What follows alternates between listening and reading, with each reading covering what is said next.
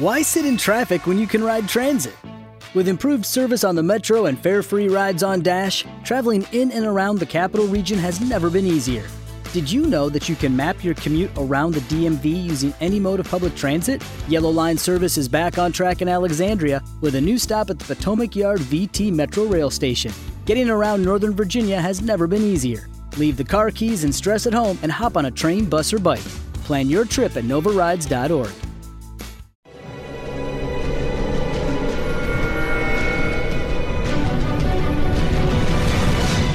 Yo documental.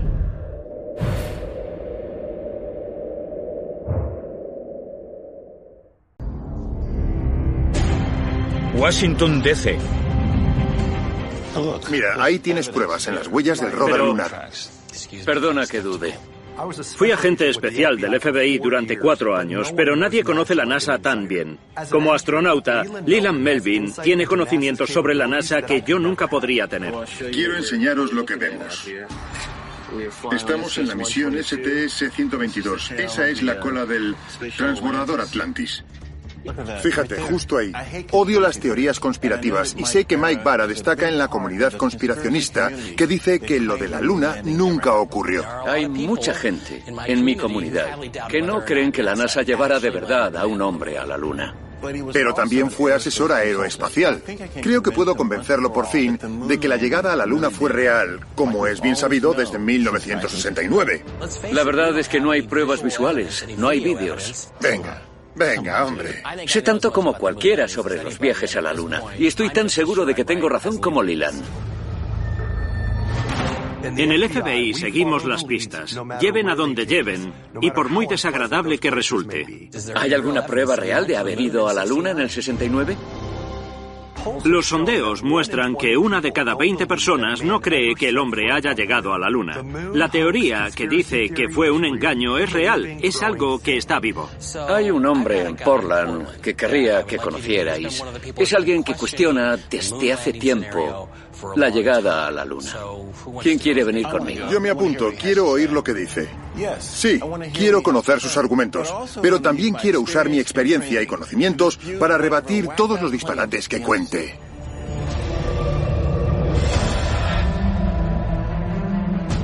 Portland, Oregón.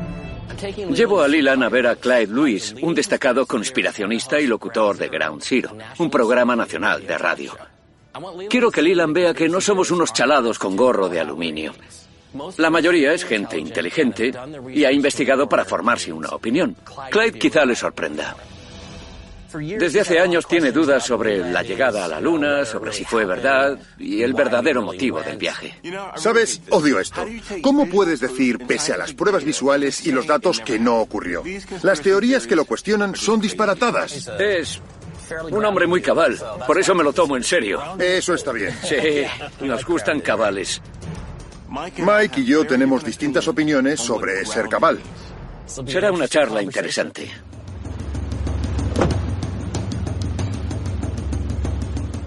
Soy Clyde Lewis y esto es Ground Zero. Hoy charlaremos sobre el proyecto Horizon de la década de los 50, un ambicioso programa militar estadounidense para dominar el espacio. El objetivo era poner una bandera en la Luna.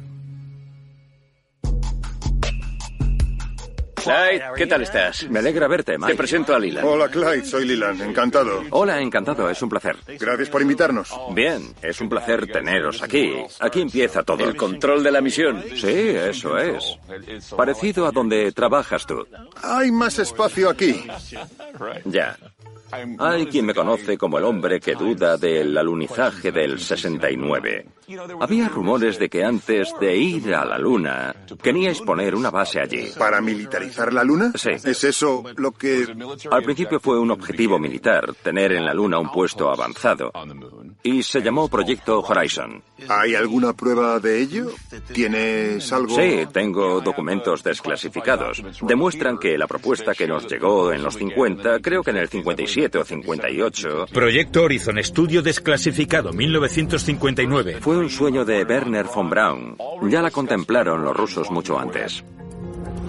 Werner von Braun fue un ingeniero que diseñó cohetes para Alemania en la Segunda Guerra Mundial y después sería el pionero del programa aeroespacial estadounidense. Operaciones ofensivas y defensivas. Esto es anterior a Kennedy. Derrotar a la URSS. Fue antes de que se creara la NASA. Clyde presenta documentos de los primeros planes de la misión lunar. Pero no he visto nada que rebata la llegada a la Luna en 1969. Clyde, si estaban tan desesperados por llegar a la Luna que iban a emplear tanto dinero, tiempo y esfuerzo, en cierto modo, bueno, es Hay un pruebas. proyecto más ambicioso incluso que el Apolo. Así es, era un proyecto ambicioso. Estamos hablando de un viaje de 400.000 kilómetros. Creo que muchos no entienden lo lejos que está la Luna. La tecnología por entonces era la similar a la de un horno eléctrico, muy primitiva. Hoy es más avanzada hasta en los teléfonos móviles. Pero ¿por qué fue un engaño? Relaciones públicas. Los rusos iban por delante en el programa espacial antes de que nosotros lleváramos algo a la Luna. Queríamos llegar antes para mostrar dominio. Éramos como el gordito que en la pista mira al atleta y dice, voy a correr y te voy a ganar. Quiero ser como él. Quiero ser como él. Un gran salto para la humanidad.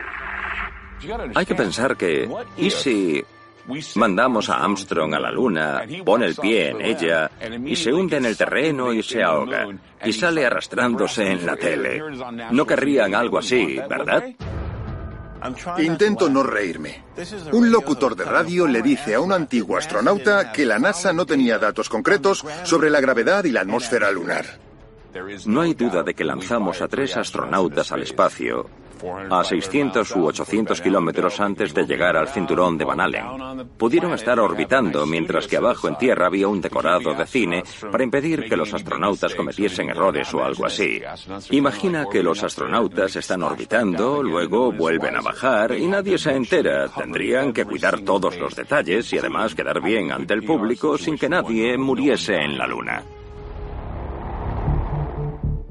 Durante 24 años trabajé en la NASA y durante todo ese tiempo he visto la mayor integridad, sobre todo en cuanto al programa espacial. Y la NASA tiene una potente maquinaria para que el público lo vea todo bonito, pero sacrifican a su familia, a sus hijos. Todo por cumplir su cometido como patriotas. Y decir que lo del 69 ¿Hay algún detalle histórico que cuestiones? ¿Crees que todo ocurrió como te lo han contado? ¿Que la historia cuenta la verdad? Eso es revisionismo. Ese es el kit. Hay gente que manipula los hechos. Cuando cuestionas la manipulación, enseguida quedas como el malo. No, lo hago porque quiero creer. Quiero creer que mis astronautas no me mintieron. Es más, el corazón me dice que no. Pero el cerebro le da vueltas y ahí surge la confusión.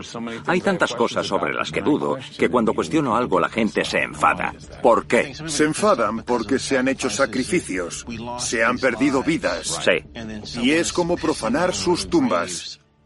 He estado en el espacio y he hablado con John Young, un hombre de la mayor integridad. Paseaba con mis perros hasta su casa, él los acariciaba y charlábamos sobre cuando fue a la luna. Y es imposible que un hombre como aquel mintiera. Ocurrió, pero no como lo contaron.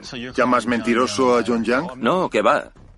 Digo que no pasó. Si dices que no fue verdad y John Young me dijo que No sí, ocurrió como lo contaron. él dijo que sí, que en el 69 llegamos a la luna. La NASA nunca da respuestas francas y siempre ha sido así. Uh, vaya. No le pegues. Me alegra que no siguiesen. Clyde lo enfadó y seguía machacando.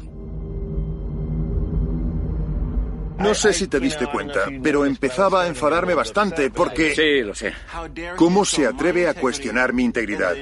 La de los que trabajaron tanto y la de los que murieron.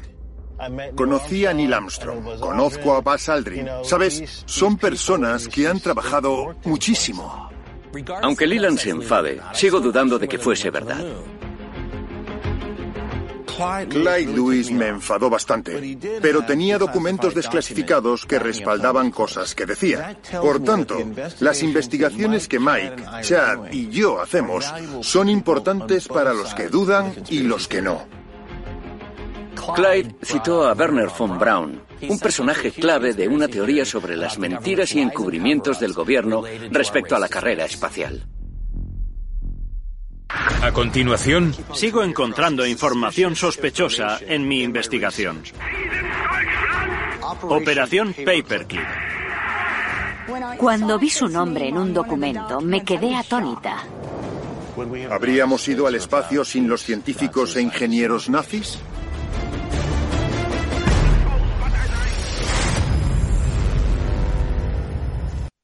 With the Lucky Land slots, you can get lucky just about anywhere.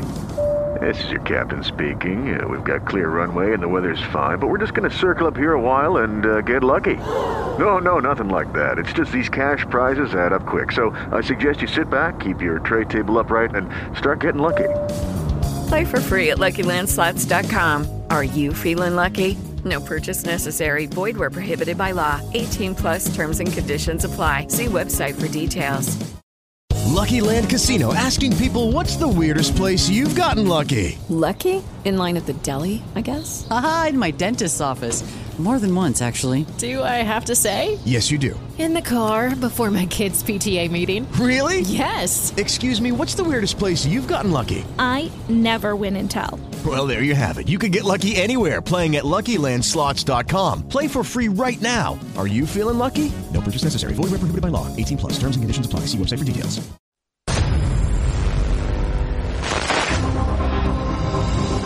Washington, D.C. La teoría conspirativa sigue viva y también nuestra investigación. Sigo encontrando información sospechosa. La operación Paperclip. Una de las historias más intrigantes tras el viaje a la Luna.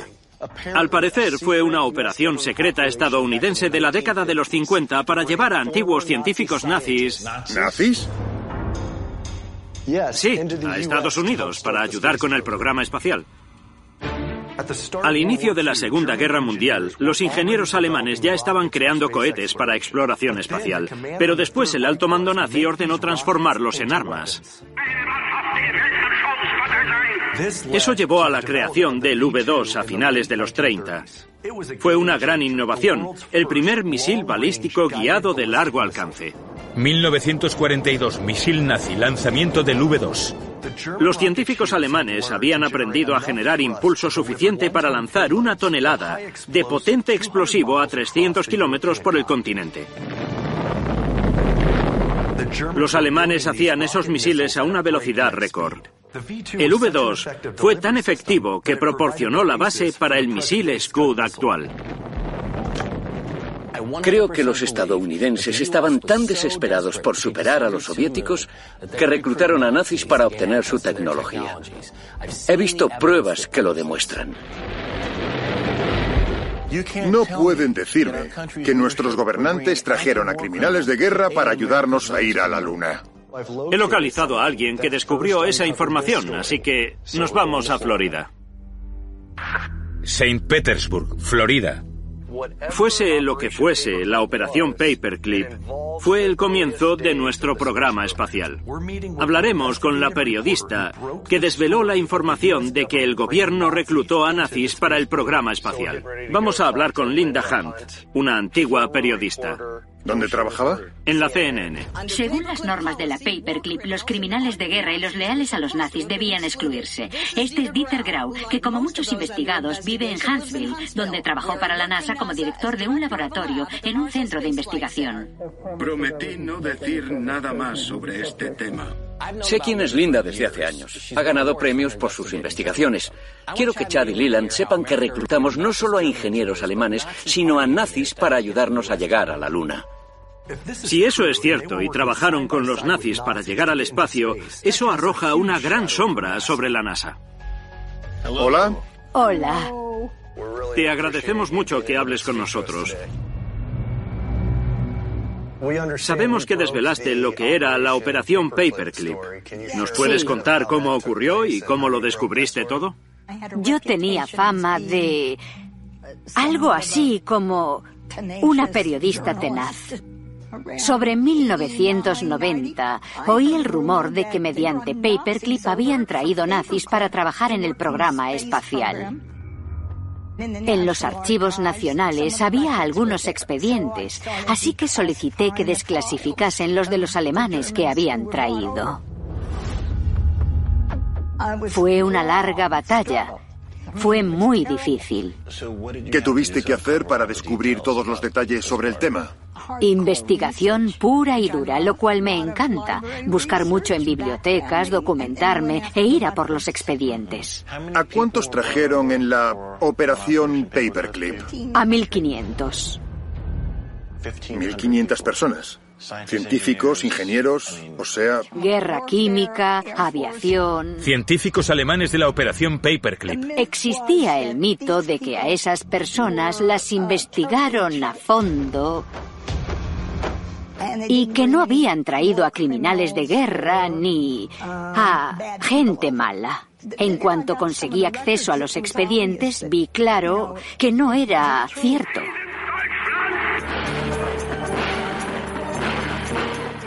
Los expedientes contenían investigaciones hechas en Alemania por la inteligencia militar que revelaban bastante sobre su pasado nazi lo cual se ocultó. Trajeron a los nazis para poder llegar a la Luna. Trajeron a Von Braun y a otros 100 para trabajar en el programa espacial. Cuando se capturó en el 44 el complejo de los V2, Von Braun y 100 de sus mejores ingenieros ya habían hecho un trato para entregarse a los estadounidenses. Como parte de la operación Paperclip, el equipo de científicos fue instalado en Fort Bliss, Texas, para empezar a diseñar cohetes para el ejército. Paperclip fue un programa secreto orquestado por el Estado Mayor Conjunto y ejecutado por el contraespionaje militar. Mi primer artículo sobre el tema fue una exposición en el Boletín de los Científicos Atómicos y se tituló El encubrimiento estadounidense de los científicos nazis. Tuve que buscar un abogado y pelear por los papeles. ¿Para conseguir que te los dieran? Sí. ¿Cuánto tardó el proceso cuando los solicitaste en virtud de la ley de libertad de información? Me costó cuatro años conseguirlos. Cuatro años. Y doy gracias porque no creo que hoy pudiese conseguirlos. Muchos de los que conseguí eran de inteligencia militar, que eran más fáciles de conseguir que los de los archivos nacionales. Pinemunda es el nombre de la base de cohetes donde lanzaban los misiles de Hitler. Iban muy por delante de nosotros. Werner von Braun era un científico brillante, alguien arrogante. En Pinemunda crearon el cohete V2. O sea, desde ahí lanzaban los V2. Sí.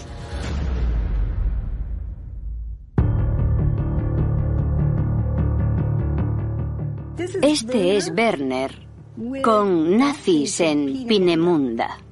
¿Puedes decirnos cuál es von Braun en esa foto? El del sombrero. Aquí están haciendo el V2. Pinemunda es la base de los misiles.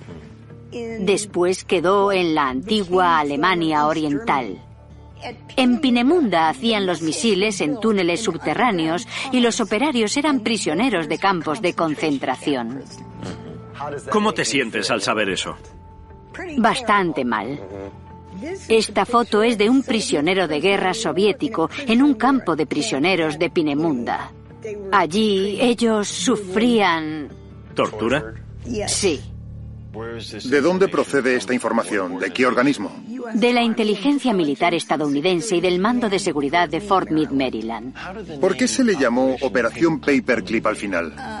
Los expedientes tenían sujetapapeles y por esa razón fue lo primero que se les ocurrió.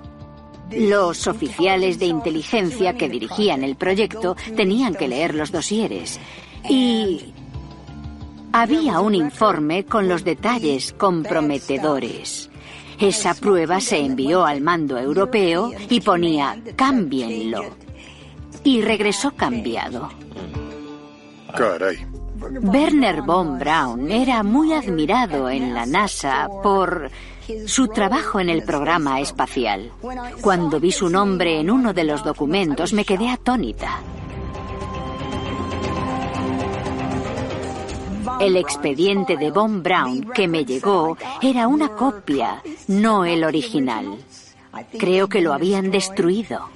¿Por qué crees que esa información sobre Von Braun fue destruida por el gobierno? Porque demostraba que era miembro de las SS. Horrible, horrible. Lo ocultaron todo. La decisión de a qué país vencedor le entregaríamos todos nuestros conocimientos fue de tipo moral más que nada. Era comandante de las SS. ¿Cómo lo descubriste? Me dieron un soplo. Y supongo que el informante estaba en el ejército, ¿no? No sé nada. Estos son documentos de las SS. La NASA, el organismo donde me adiestré y trabajé, reclutó a nazis para desarrollar las mismas tecnologías que yo usaría décadas después. Me resulta bastante incómodo. Me cuesta asimilarlo. ¿Habríamos llegado al espacio sin esos científicos e ingenieros nazis?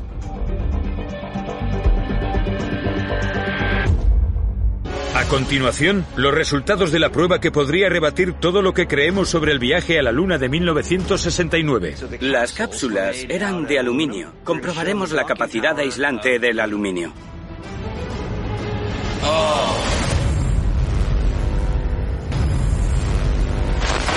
Saint Petersburg, Florida. ¿Habríamos llegado al espacio sin esos científicos e ingenieros nazis?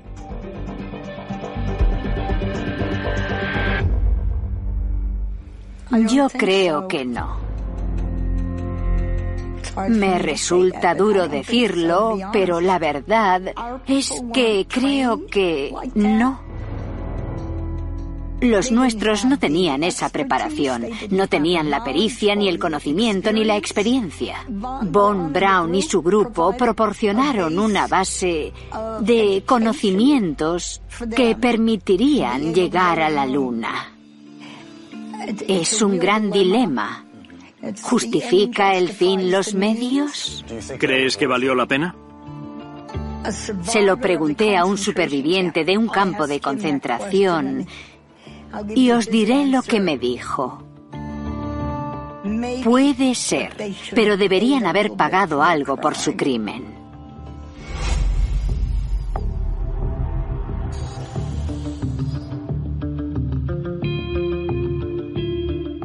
Te aseguro que me cuesta asumir que nuestro gobierno estuviese dispuesto a mirar a otro lado para lograr el objetivo de llegar primero a la Luna.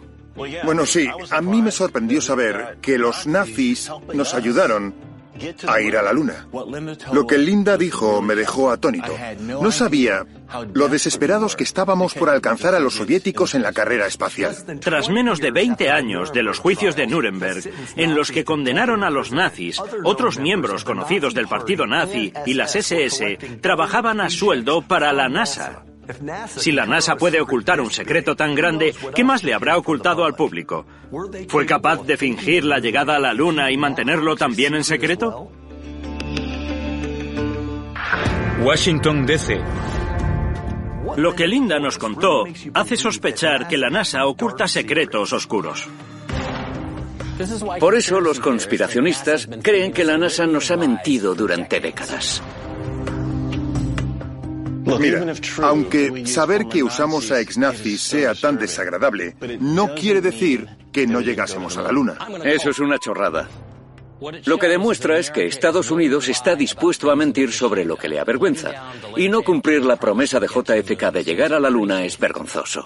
Cuando Von Braun llegó a la NASA en 1960 se encontró con un amigo y colega, James Van Allen. En el 58, James Van Allen, al analizar datos de misiones de satélites, descubrió dos enormes cinturones de potente radiación alrededor de la Tierra, atrapados por el campo magnético terrestre. Y esos cinturones de Van Allen son la base de otra teoría conspirativa. Mira, si la NASA estaba dispuesta a trabajar con nuestros antiguos enemigos, los alemanes, incluidos algunos criminales de guerra, no sería descabellado suponer que estaba dispuesta a arriesgarse a que los astronautas sufriesen la radiación de los cinturones de Van Allen. ¿Será la mezcla de radiación e ingravidez un peligro en largos viajes espaciales tripulados? La radiación es tan grande que los científicos pensaron que habían captado una prueba nuclear soviética. Esos cinturones eran una gran amenaza para los astronautas. La radiación podría haberlos atravesado como una bala de cañón atómica, causándoles daños genéticos letales. La radiactividad se mide rats. 300 rats pueden ser una dosis letal. Se ha calculado que el cinturón de Van Allen emite miles y miles. La amenaza que supone es muy real. No es como hacerte una radiografía. La cantidad de radiación quemaría la piel, fundiría los huesos y destruiría el ADN de los astronautas. El cinturón interior de Van Allen, a unos 965 kilómetros sobre la Tierra, tiene un abundante flujo de peligrosos protones, de partículas alfa, pero el cinturón externo de 13.500 a 58.000 kilómetros del planeta es aún más mortífero, con un gran flujo de electrones o partículas beta. Eso es radiación subatómica que traspasa la piel y los tejidos. Hasta hace poco no sabían que había menos radiación de la esperada en algunas partes de los cinturones. En los años 60, ¿cómo sabía la NASA que podrían atravesarlos? La alternativa, al ver que el riesgo no valía la pena, fue hacer otra cosa. Quizá decidiesen no ir. La principal teoría conspirativa dice que Neil Armstrong, Buzz Aldrin y Mike Collins circundaron la Tierra en una órbita baja mientras se emitía una película falsa de un alunizaje y después volvieron a la Tierra. Quizá nunca atravesamos los cinturones de Van Allen. Quizá no llegamos a la Luna. Hay que aclarar ese misterio. Seattle, Washington.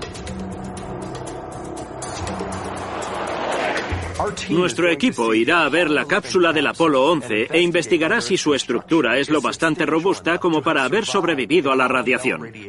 Si lo es, eso podría probar que la nave atravesó los cinturones, protegió a los astronautas e incluso los llevó hasta la Luna. Los ingenieros de la NASA saben lo que hacen. En Tierra, la atmósfera y el campo magnético nos protegen de la radiación espacial, pero el aluminio y otros materiales usados en las naves pudieron absorber gran parte de esa radiación. Esa protección es la que genera dudas. Por eso estamos aquí en Seattle. Tenemos la oportunidad de echar un vistazo. With Lucky Land slots, you can get lucky just about anywhere. This is your captain speaking. Uh, we've got clear runway and the weather's fine, but we're just going to circle up here a while and uh, get lucky. No, no, nothing like that. It's just these cash prizes add up quick. So I suggest you sit back, keep your tray table upright, and start getting lucky.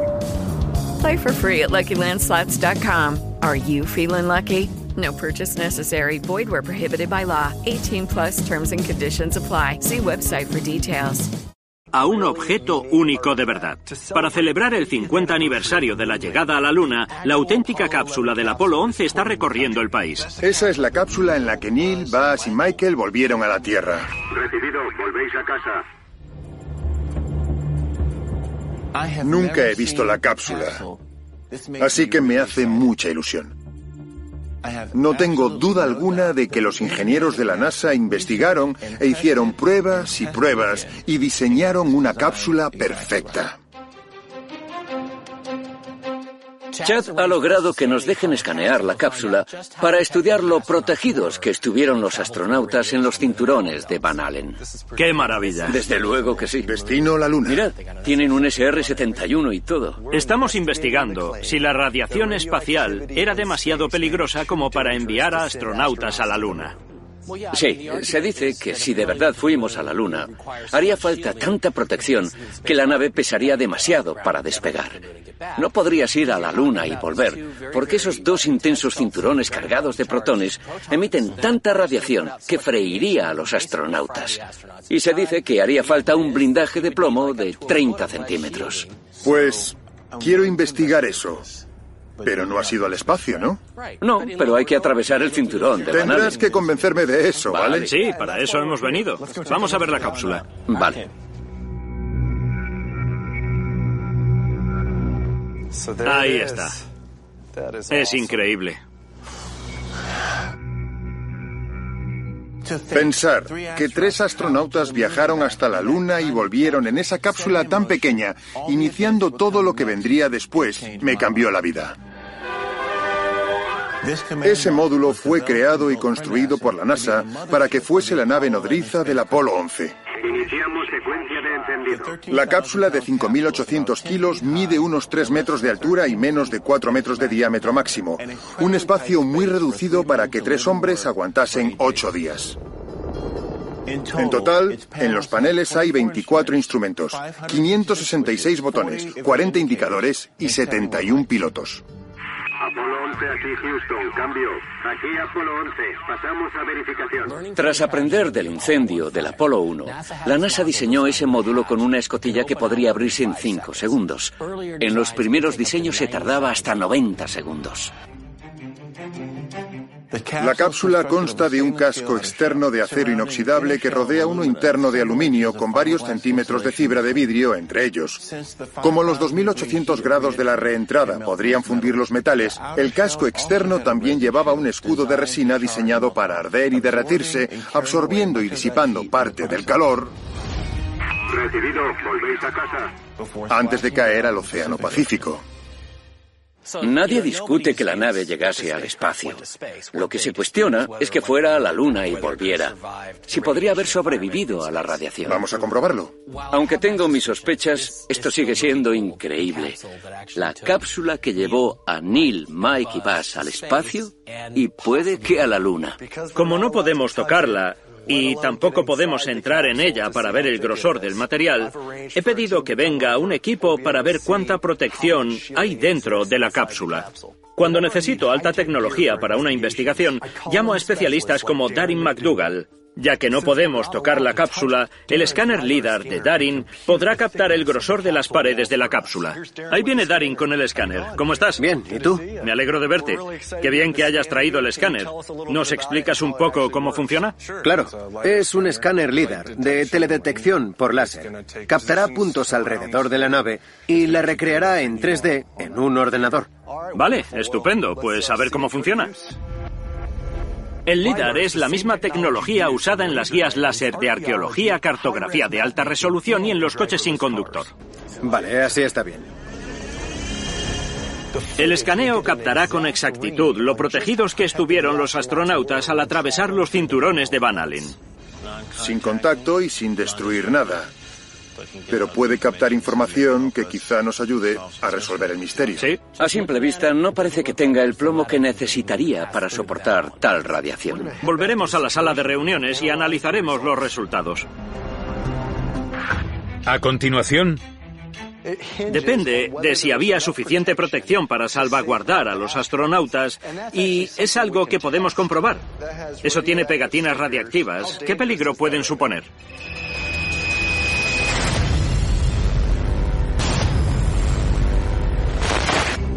Washington DC. Os diré que el casco externo quedó tan quemado por la reentrada en la atmósfera terrestre que me sorprendió mucho. Creo que, con tal radiación espacial, tendría que haber al menos 30 centímetros de plomo para proteger a los astronautas. ¿Sabes? Recuerdo los regresos en el transbordador espacial yendo a 28.000 kilómetros por hora. Y al reentrar en la atmósfera, la nave alcanzaba los 1700 grados. Sí, la reentrada es difícil para cualquier nave, no hay duda. Pero lo que queremos saber es cuánta protección haría falta para atravesar los cinturones de Van Allen. Esa es la cuestión. Escaneado de la cápsula del Apolo 11. Os aseguro que los resultados fueron increíbles. Menos de 8 centímetros de acero y aluminio. Vale, 8 centímetros me parece increíble. Está claro que esa protección era insuficiente para pasar los cinturones de Van Allen. Las paredes de la cápsula no tenían suficiente grosor. Quizá no llegamos a la Luna. Con todo, aunque no hubiese suficiente protección, ¿demuestra eso que no llegamos a la Luna? Me sorprende lo de los 8 centímetros, pero seguro que hay una explicación. Quizá haya otro modo de probarlo. Todo depende de si había suficiente protección para salvaguardar a los astronautas. Y ahora podemos comprobarlo. Hay un equipo que investiga cuánta protección hace falta para la radiación de los cinturones de Van Allen. Nos dirigimos al Instituto Carnegie, donde comprobarán el efecto de la radiación en una cápsula espacial.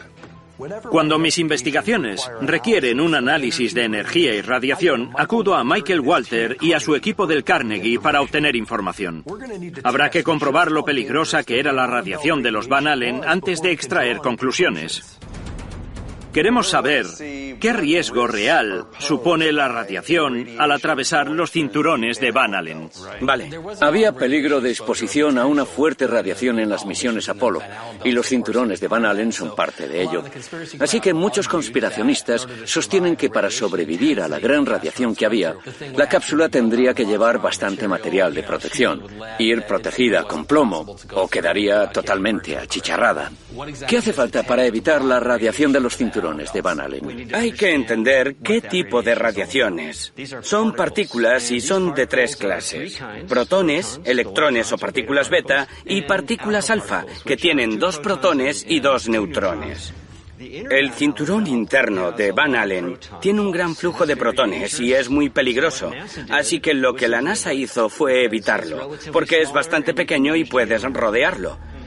Pero no puedes hacerlo con el externo. Y ese tiene un gran flujo de partículas beta, que son electrones. Y lo que haremos hoy será ver si el material con que hicieron la nave bastó para evitar la mayoría de la radiación. Y si la que la traspasó no era letal.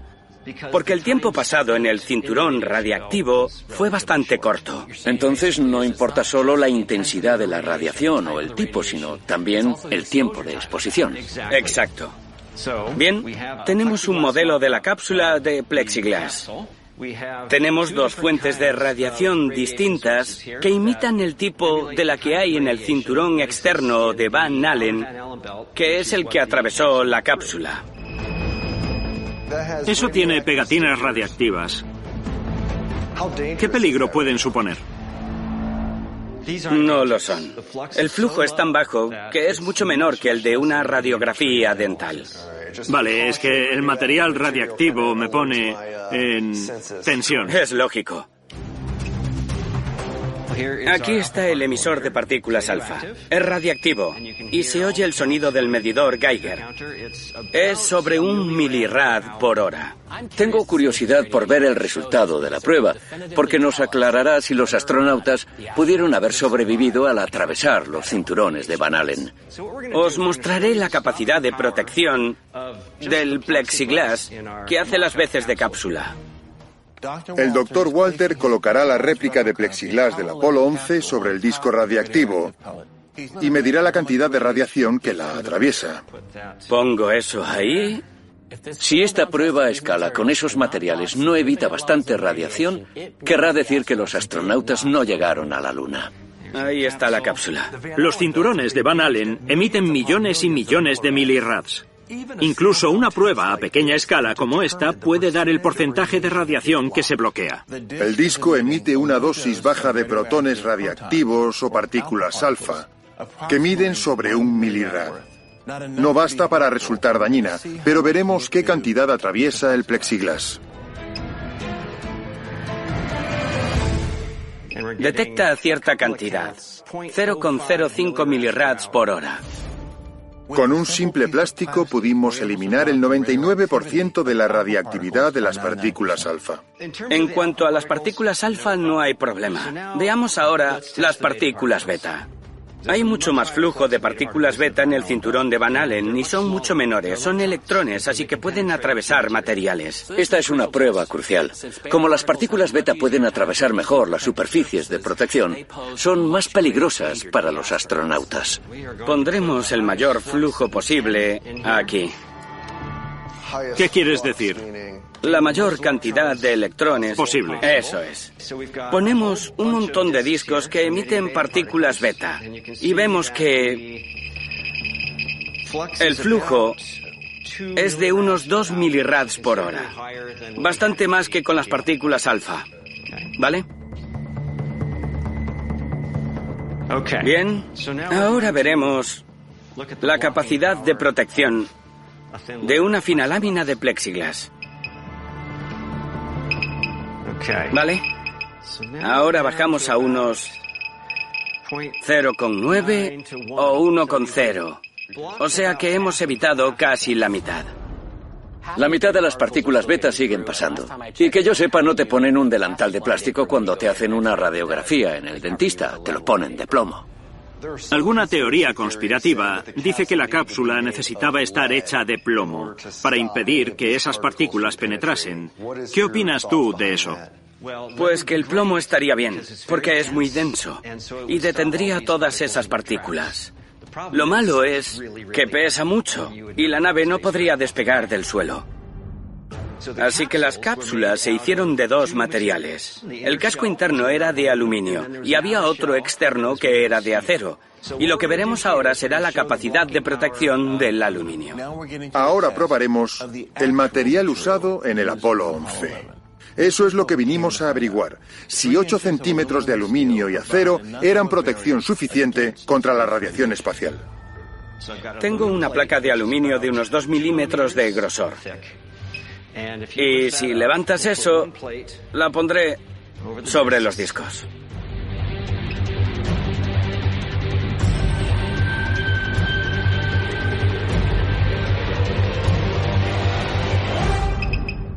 Ahora la medición ha bajado a 0,1 o 0,2 milirads por hora. Caray.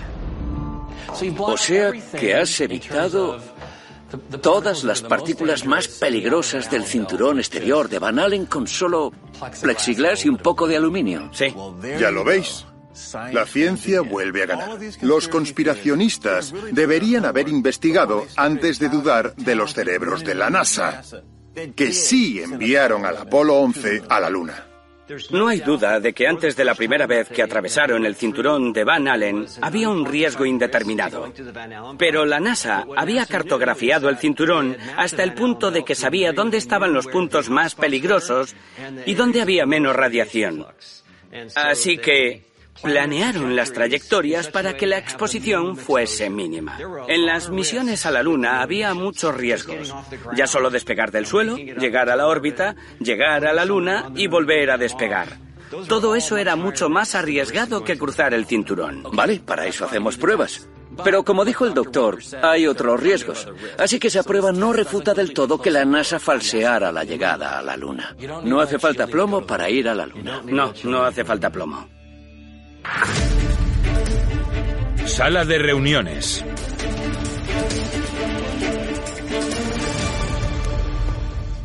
La prueba de la radiación fue muy convincente.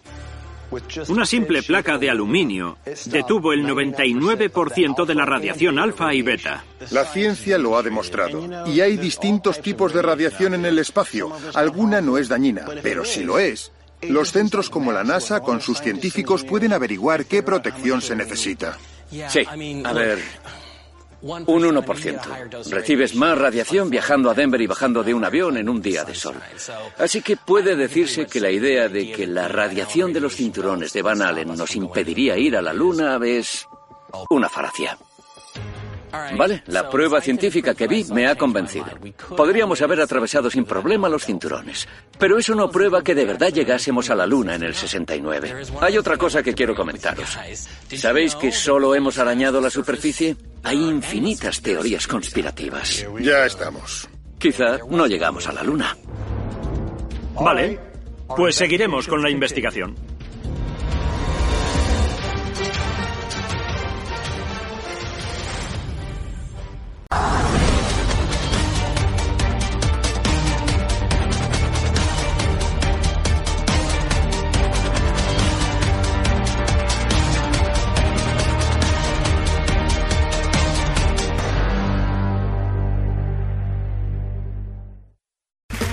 Okay, round two. Name something that's not boring.